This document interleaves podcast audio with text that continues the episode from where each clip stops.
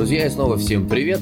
Дима Мантлер, актер, музыкант, шоумен, человек-оркестр, эксперт в области создания эмоций. И сейчас я хотел бы с вами поговорить о том, как организовать бизнес-тур. Ну, например, у тебя уже давно была идея собрать всех своих близких друзей и близких по духу людей в каком-нибудь интересном месте и замутить какую-нибудь крутую штуку. Я тебе сразу могу сказать, что если ты делаешь среди друзей, это одно дело. Когда ты приглашаешь людей, которые заплатят за эту поездку. Вот тут уже возникает такое слово, как ответственность. Да? Ответственность за качество, за здоровье, за пользу, которую ты собираешься давать людям. Здесь уже начинают расти ставки. Есть несколько направлений, как можно организовать бизнес-тур. Первое. Обычно в те туры, в которые я езжу, там собираются участники вокруг эксперта. Ну, например, да, Максим Батарев, который написал книгу «45 татуировок менеджера», «Продавана», почитайте, посмотрите в интернете.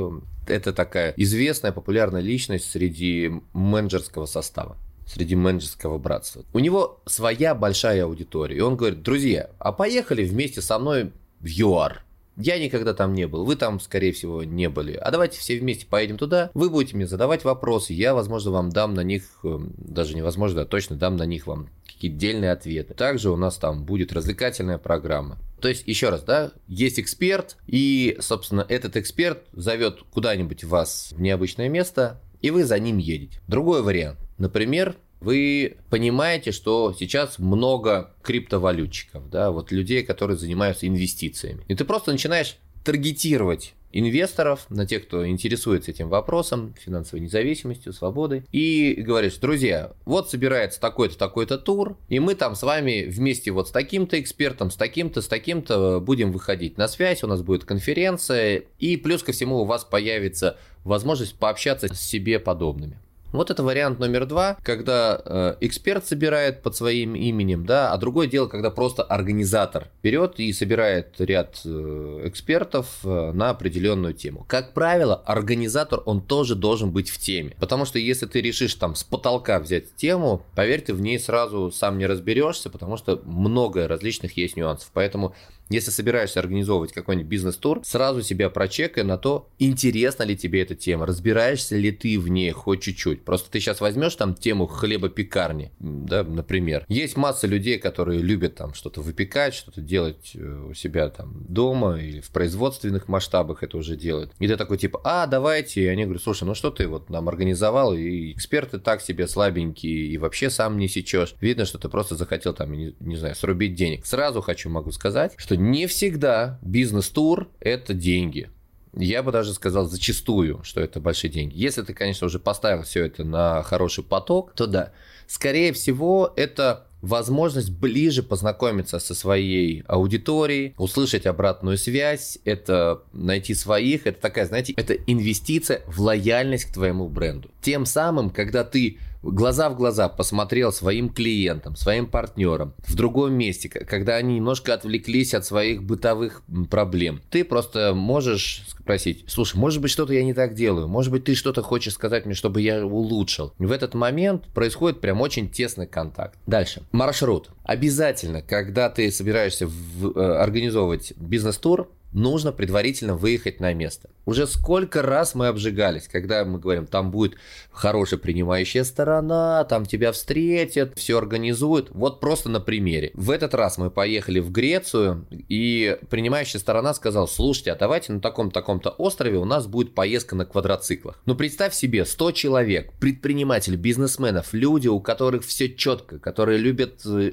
эмоции, любят качество, и у которых нет проблем с деньгами, нет проблем с самооценкой, оценкой, а, они садятся все на квадроциклы, и мы собираемся уже ехать путешествовать по красивому греческому острову, но нам принимающая сторона, организатор говорит, но сначала вам нужно заехать на заправку и заправить ваши квадроциклы, там, байки. И более того, начинает еще брать деньги с э, участников. Вовремя спохватились организаторы с нашей стороны, говорю, в смысле, какие деньги, мы сами все заплатим. И вопро- вопрос в другом, почему вы сами не заправили эти байки, почему мы сейчас час, реально, представьте, час должны тратить на заправку ваших квадроциклов, когда мы просто хотели сесть и посмотреть окрестность тоже вот такие нюансы, они, знаешь, они всегда, их нужно всегда оговаривать. И вообще, как ивентер, как специалист уже, который организовывал уже лет 10-15 ивенты за рубежом, я тебе могу сказать так. Привозят все. Даже чуть ли не салфетки могут привезти из России куда-нибудь за границу. Привозят своих диджеев, свои скатерти, свои цветы, флористику, я не знаю, декорации. Представляешь? То есть в Европе и вообще в мире с этим проблемы. То есть мы настолько привыкли, что у нас с этим все хорошо, но поверь мне, просто поверь, что лучше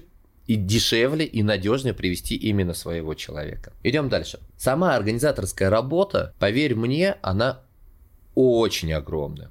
Представь себе, всех разместить в отеле по номерам. Причем вот размещение по номерам это всегда проблема, это всегда боль любого организатора. Ну, например, вот я сейчас с тобой разговариваю из Турции, да, здесь саммит криптовалютчиков на 600 человек. И список прислали, значит, э, у кого какие номера, кто живет там в люксе, кто живет в семье, кто живет в обычном стандарте.